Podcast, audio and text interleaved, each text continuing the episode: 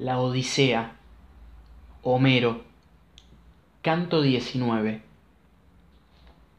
El divino Ulises quedó en la casa proyectando con Atenea la muerte de los pretendientes, y de súbito dijo a Telémaco estas palabras aladas. Telémaco, es preciso sacar todas las armas guerreras fuera de la sala y cuando los pretendientes te las pidan, engañarles con estas dulces frases. Las puse yo lejos del humo porque ya no son las de las que eran para Troya, sino que están sucias del calor de la lumbre. Además el cronida me ha sugerido un buen pensamiento, temeroso de que excitados por el vino se arme querella entre vosotros y os iráis mutuamente, manchando así el festín y vuestras nupcias futuras, pues el hierro atrae al hombre. Así habló, y Telémaco obedeció a su padre, y llamando a la nodriza Euriclea, le dijo Cierra a las mujeres en sus estancias hasta que haya transportado a la alcoba nupcial las espléndidas armas de mi padre, que están descuidadas y se han ensuciado con el humo durante su ausencia, porque aún era yo un niño. Ahora quiero trasladarlas allí donde no alcanza el calor de la lumbre. Y la cara nodriza Euriclea le repuso Plegue a los dioses, hijo mío, que siempre tengas la prudencia de cuidar de tu casa y de conservar tus bienes.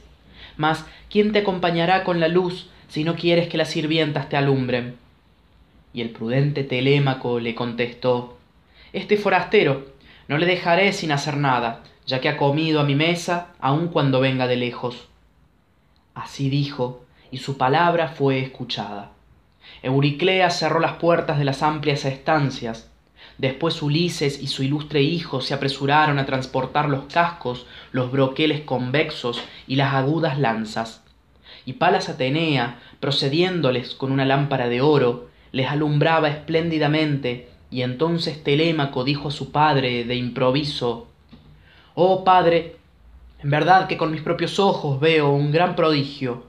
Los muros del palacio, sus hermosos intercolumnios, las vigas de abeto y las altas columnas brillan como el ardiente fuego. Sin duda ha entrado en esta casa algún dios de los que habitan el ancho Urano. Y le respondió el ingenioso Ulises Cállate, refrena tu pensamiento y no me preguntes nada. Así se conducen en efecto los dioses que habitan el Olimpo. Vete a dormir.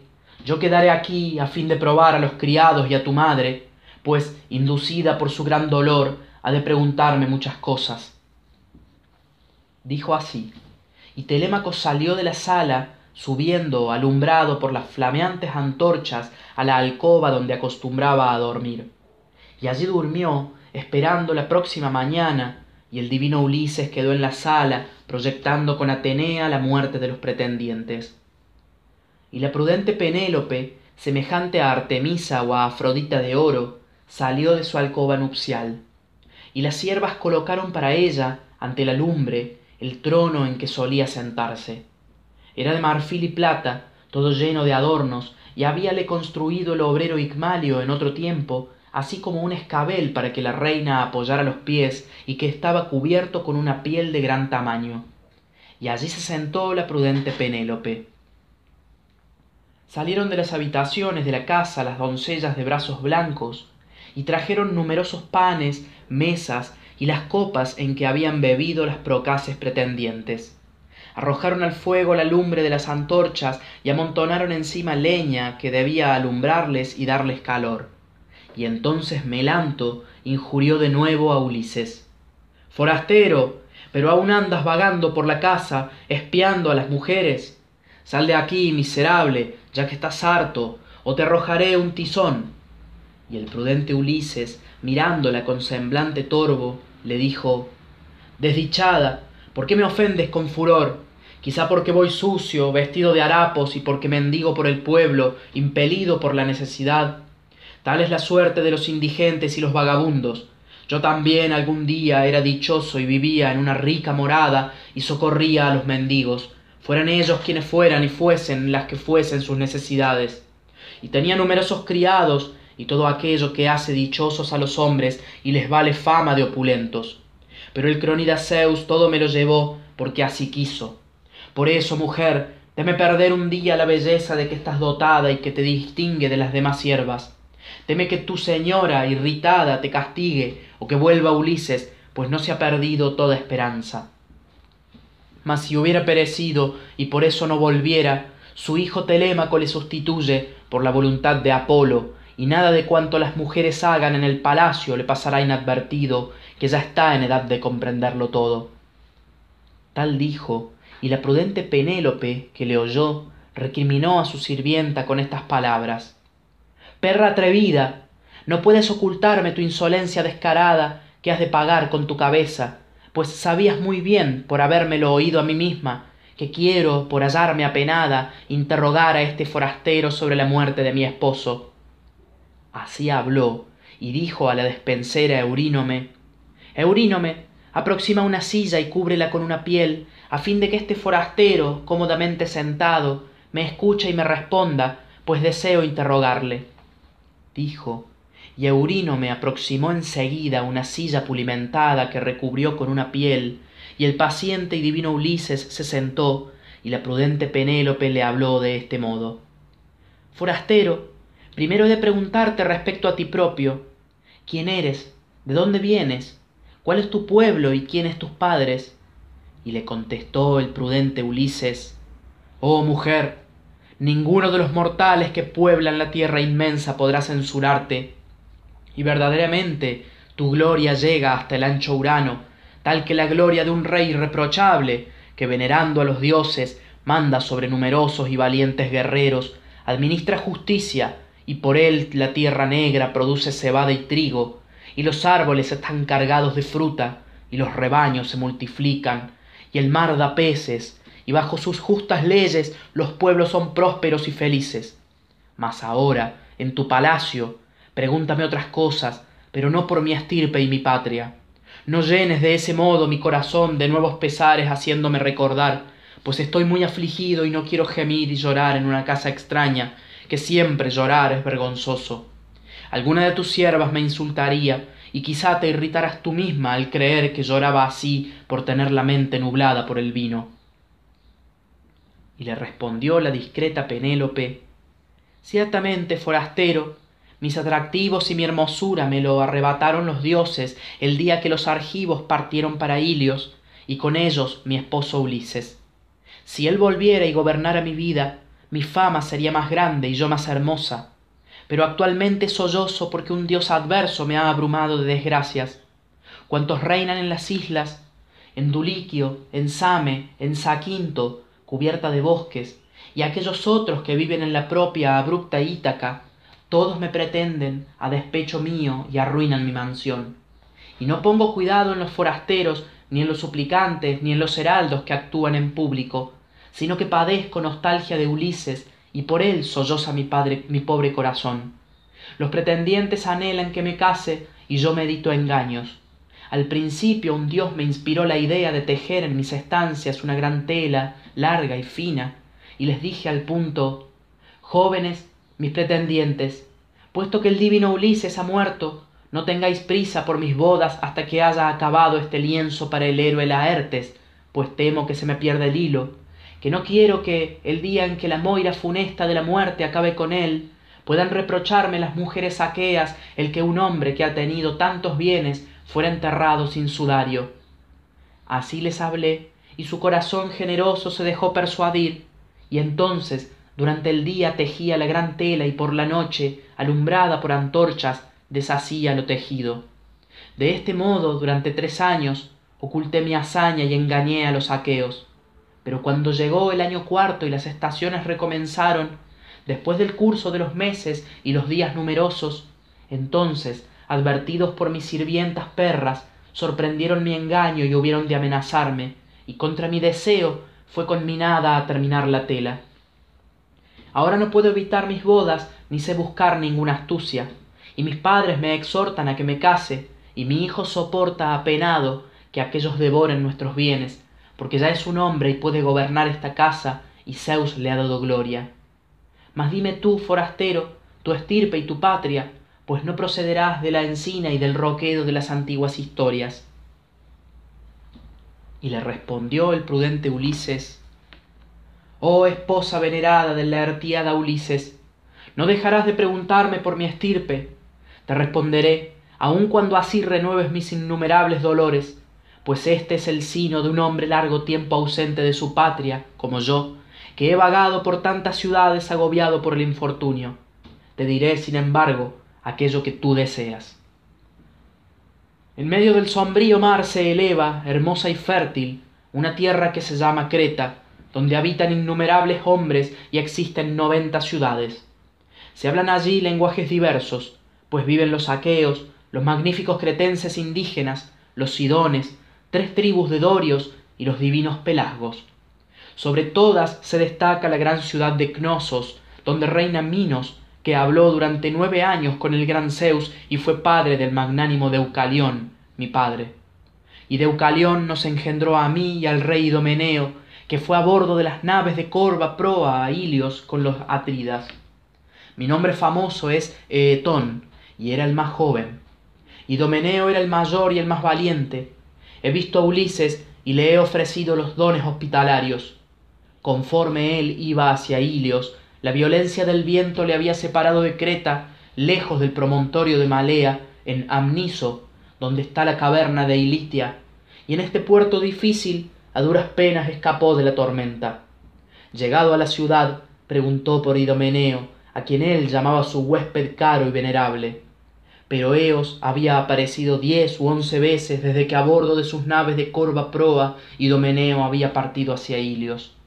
Entonces conduje a Ulises a mis moradas y le acogí amistosamente, colmándole de agasajos con ayuda de las riquezas que yo poseía, y dándole, así como a sus compañeros, harina, vino rojo, bueyes para matar, hasta que satisficiera su apetito. Los divinos aqueos quedaron allí doce días, pues el enorme y tempestuoso Bóreas soplaba y les detenía, excitado por algún dios malo. Pero el viento amainó al día tercero y se hicieron al mar. Así hablaba, diciendo numerosas mentiras con apariencias de verdad, y Penélope, oyéndole, lloraba, y sus lágrimas resbalaban por su rostro como resbala la nieve de las altas montañas después de que el céfiro la ha amontonado y el euro la derrite en torrentes que llenan los ríos. Así las hermosas mejillas de Penélope dejaban resbalar las lágrimas mientras añoraba a su esposo. Y Ulises estaba lleno de compasión viendo llorar a su esposa, pero sus ojos, como el cuerno y el hierro, permanecían inmóviles bajo sus párpados y reprimía sus lágrimas por prudencia. Y cuando se hubo saciado de llorar y de lamentarse, Penélope, contestándole, le dijo de nuevo Ahora, forastero, voy a someterte a una prueba, y veré si, como dices, has recibido en tu casa a mi esposo y sus divinos compañeros. Dime cómo eran los vestidos que le cubrían, cómo era él mismo y cómo los compañeros que le seguían. Y el prudente Ulises, contestándole, le dijo así Oh mujer, es muy difícil después de tanto tiempo responderte, pues ya hace veinte años que Ulises llegó a mi patria y se fue de ella. Sin embargo, te diré todo aquello que recuerda en mi espíritu. El divino Ulises llevaba un doble manto de lana purpúrea, que sujetaba con un broche de dos agujeros y adornado por la parte exterior con un perro que tenía entre sus patas delanteras un cervatillo tembloroso. Y todos contemplaban, admirados de que ambos animales fuesen de oro, a este can que pretendía ahogar el cervatillo y aquel que bajo sus pies trabajaba por huir. También vi sobre el cuerpo de Ulises una túnica espléndida, fina tanto como una vinza de cebolla, esta túnica brillaba como helios en verdad todas las mujeres le admiraban. Pero yo he de decirte, y guarda mis palabras en tu corazón, que no sé si Ulises usaba estos vestidos en su casa o si alguno de sus compañeros se los había dado cuando iba con él en la ligera nave, o quizá alguno de sus huéspedes, pues Ulises era estimado de muchos hombres, porque pocos aqueos le eran comparables. Yo le regalé una espada de bronce, un doble y hermoso manto purpúreo y una larga túnica, y le conduje respetuosamente hasta su nave de bancos para los remeros. Un heraldo algo más viejo que yo le seguía, y te diré cómo era. Tenía los hombros altos, la tez morena y los cabellos crespos. Se llamaba Euribates, y Ulises le distinguía entre todos sus compañeros porque era discreto y prudente. Así dijo, y el deseo de llorar se apoderó de Penélope, pues reconoció las señas de Ulises como ciertas. Y después que se hubo saciado de llorar y de lamentarse, dijo de nuevo Si antes, oh huésped, eras digno de mi lástima, ahora serás considerado y honrado en mi palacio. Yo di por mí misma a Ulises esos vestidos que describes y que estaban guardados en mi alcoba nupcial, y yo les puse ese broche brillante. Mas ya no volveré a verle de regreso en el caro suelo de la patria. Por un hado funesto partió Ulises hacia esa Troya fatal, que nunca debería nombrarse a bordo de su abierta nave. Y el prudente Ulises le respondió Oh venerable esposa de la artiada Ulises, no marchites más tu hermoso rostro ni consumas tu corazón en el llanto. Sin embargo, no te lo censuraré. ¿Qué mujer no llorará por un esposo joven, aun cuando no sea como Ulises, a quien consideran semejante a un dios? Mas cesa de llorar y escúchame. Te diré la verdad, sin ocultarte nada. He oído hablar del regreso de Ulises, que está en el opulento país de los Tesprotas, donde llegó indemne y trajo numerosas riquezas que reunió en tres pueblos. Mas perdió a sus queridos compañeros y su abierta nave en el, en el negro mar, después de abandonar Trinaquia. Zeus y Helios estaban enojados porque sus compañeros habían matado los bueyes de Helios, y todos perecieron en el mar tempestuoso. Pero el mar arrojó a Ulises abrazado a la quilla de su nave sobre las costas de los fayaquienos que descienden de los dioses y allí le han honrado como a un dios y le han regalado con numerosos presentes y han querido conducirle sano y salvo hasta su casa. Y Ulises estaría aquí ya hace algún tiempo si no le hubiera parecido más conveniente amontonar riquezas recorriendo muchas tierras, pues conoce más número de argucias que todos los hombres y nadie puede competir, competir con él. Así me habló Feidón, rey de los Tesprotas, y me juró haciendo libaciones en su casa que estaban preparados la nave y los hombres que habían de conducir a Ulises a la querida patria tierra. Pero antes me envió a mí, aprovechando una nave de los Tesprotas que iba a Duliquio, fértil en trigo, y me enseñó las riquezas que había acaparado Ulises en bronce, oro y hierro, difícil de trabajar, todo ello suficiente para mantener hasta su décima generación. Y me refirió que Ulises había ido a Dodona para escuchar de la gran encina la voluntad de Zeus, y para saber cómo, tras su larga ausencia, había de entrar en su tierra de Ítaca, si pública o encubiertamente. Así pues, Ulises está a salvo, y pronto regresará y no permanecerá mucho tiempo alejado de sus amigos y de su patria. Y te prestaré un gran juramento. Sepan los Zeus, el mejor y el más alto de los dioses, y la casa del valiente Ulises, a donde he llegado. Todo se verificará como digo. Ulises regresará antes de fin de año, antes de fin de mes, en estos días que corren. Y le respondió la prudente Penélope, Plegue a los dioses, forastero, que tus palabras se cumplan. Te demostraré pronto mi amistad con numerosos presentes, tales que todo el mundo te llamaría dichoso, pero yo pienso en mi corazón que nunca ha de volver Ulises a su casa, y que no está aquí tampoco quien ha de llevarte a la tuya. No hay jefes como Ulises entre los hombres, si es que no fue su vida un sueño, que conduzcan a los huéspedes después de haberles acogido y obsequiado. Ahora, sirvientas, lavad a nuestro huésped y preparadle el lecho con mantas y colchas espléndidas, a fin de que espere caliente a Eos, la del trono de oro. Luego, cuando amanezca, bañadle y perfumadle, para que sentado en la sala haga su comida al lado de Telémaco. Y desdichado de aquel que intente ultrajarle, pues esa sería la última acción que realizaría aquí, por mucho que se indignase. ¿Cómo si no, forastero, reconocerías que sobresalgo entre las demás mujeres por talento y discreción, si falto de vestidos y harapiento te dejara sentar a comer en el palacio? La vida de los hombres es breve. A aquel que es injusto y realiza actos vituperables, los hombres le dirigen imprecaciones mientras vive y le maldicen muerto. Pero de aquel que es intachable y realiza el bien, los extranjeros llevan lejos la fama y todos los hombres le alaban.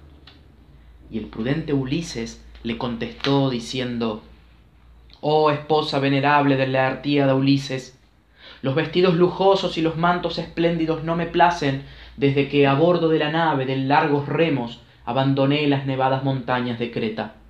Me acostaré, como lo he verificado durante muchas noches, sin sueño, en una cama miserable, y esperaré a la divina Eos los pediluvios tampoco me agradan y ninguna sirvienta me tocará los pies a no ser que haya alguna entre ellas que sea vieja y prudente y que haya padecido tanto como yo.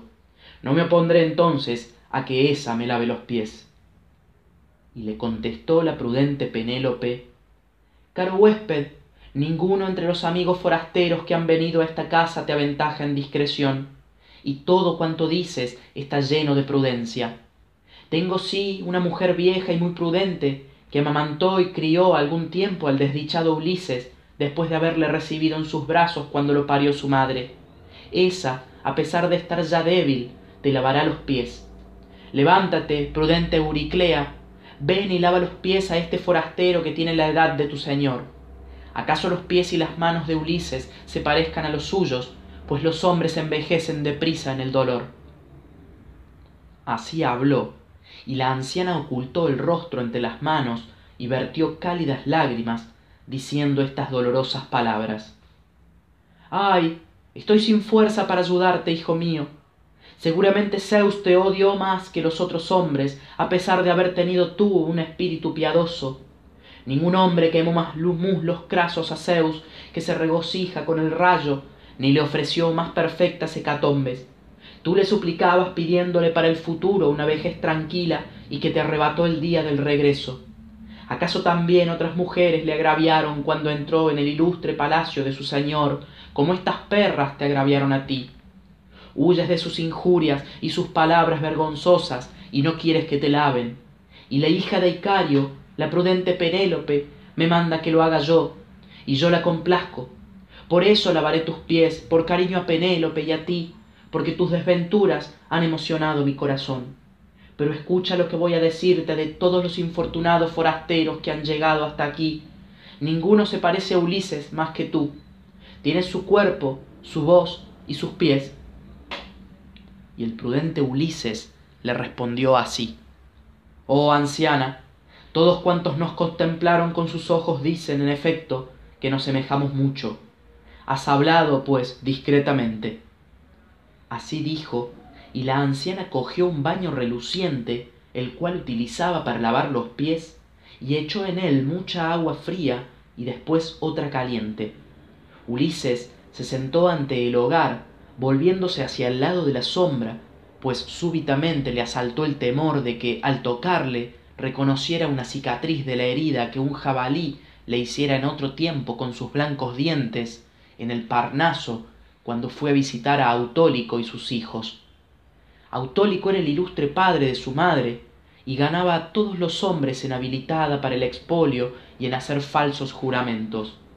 Un dios le había hecho este don hermes por el que solía quemar carnes de cordero y de cabras y siempre le asistía.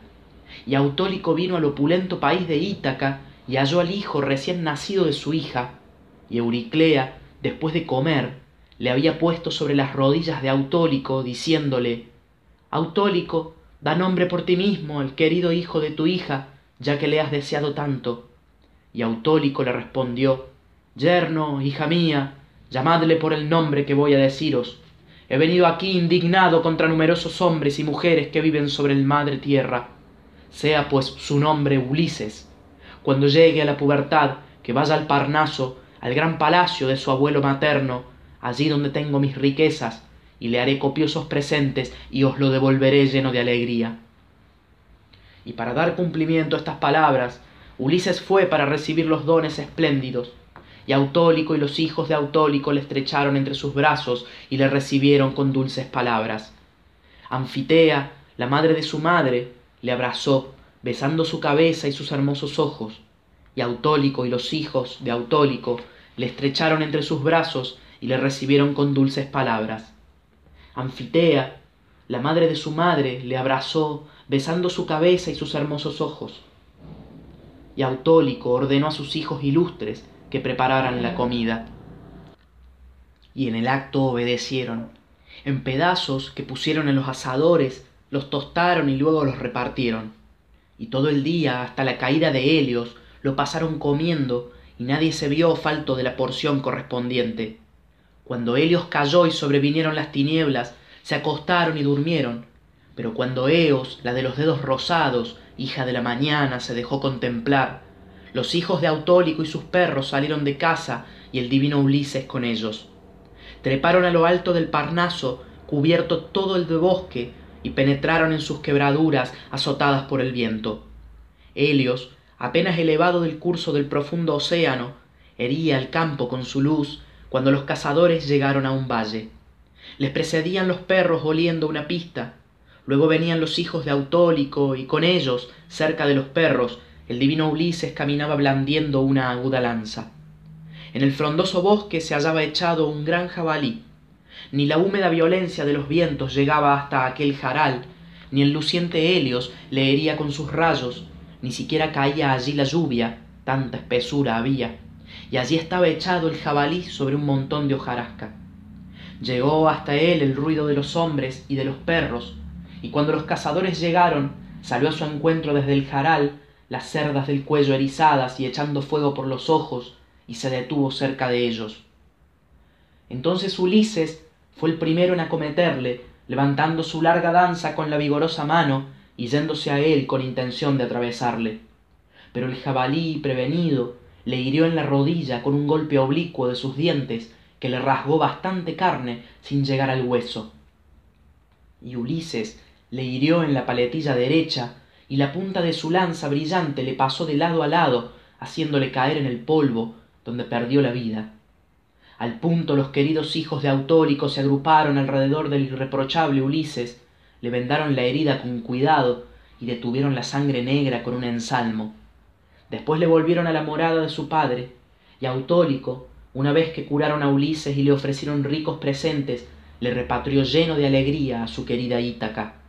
Allí su padre y su madre venerada se holgaron por su retorno preguntándole mil cosas e interesándose por la herida que había recibido. Y he aquí que la anciana tocando con sus propias manos esta cicatriz reconoció y dejó caer el pie rebotando en el baño de bronce que resonó y se volcó esparciéndose el agua por el suelo. Y la alegría y el dolor invadieron a la vez el alma de euriclea y sus ojos se llenaron de lágrimas y su voz se entrecortó y tomando el mentón de ulises le dijo tú eres en efecto ulises mi querido hijo. No te había reconocido antes de tocarte señor así habló e hizo una seña con los ojos a penélope para hacerle saber que su querido esposo estaba en el palacio pero desde el sitio donde se hallaba penélope no pudo verla ni comprenderla pues atenea había distraído su espíritu. Entonces ulises cogiendo con su diestra mano la garganta de euriclea y atrayéndosela hacia sí con la otra le dijo ama por qué quieres perderme tú que me alimentaste con la leche de tu pecho ahora después de sufrir muchos infortunios llego tras una ausencia de veinte años al suelo de mi patria. Mas ya que me has reconocido y un dios te ha inspirado cállate y que nadie sospeche pues voy a decirte esto que se cumplirá.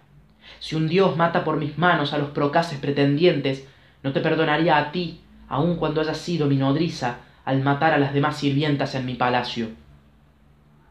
Y le respondió la prudente euriclea hijo mío qué palabras se han escapado de entre tus dientes sabes que mi ánimo es constante y firme yo me callaré como la piedra y el hierro y te diré otra cosa y guarda mis palabras en tu espíritu. Si un dios destruye por tu mano a los procaces pretendientes te indicaré qué mujeres te honran en tu casa y cuáles son las que te menosprecian. Y contestó el prudente ulises ama para qué indicármelas no es necesario. Juzgaré por mí mismo y las conoceré. Guarda silencio y confiere al resto de los dioses así dijo y la vieja cruzó la sala en busca de otro baño de pies pues toda el agua se había derramado. Después de lavado y perfumado ulises aproximó ella su silla al fuego para que se calentase y cubrió la cicatriz con sus harapos.